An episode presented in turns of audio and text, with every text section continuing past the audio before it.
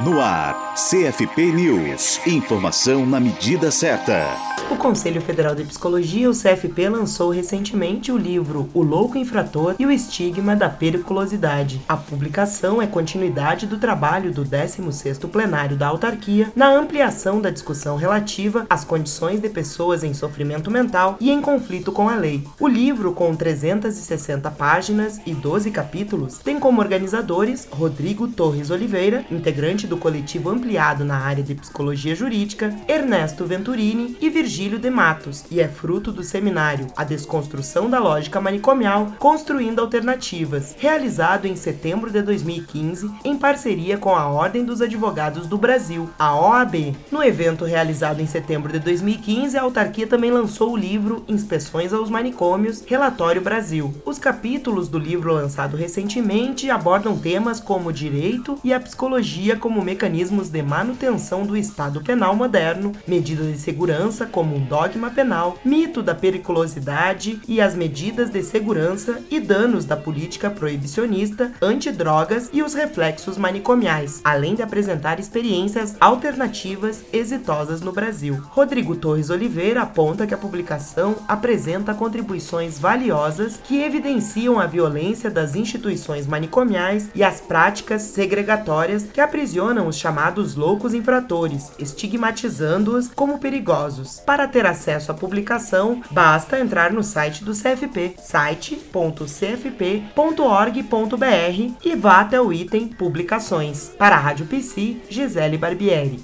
Rádio Psi. Conectada em você. Conectada na psicologia.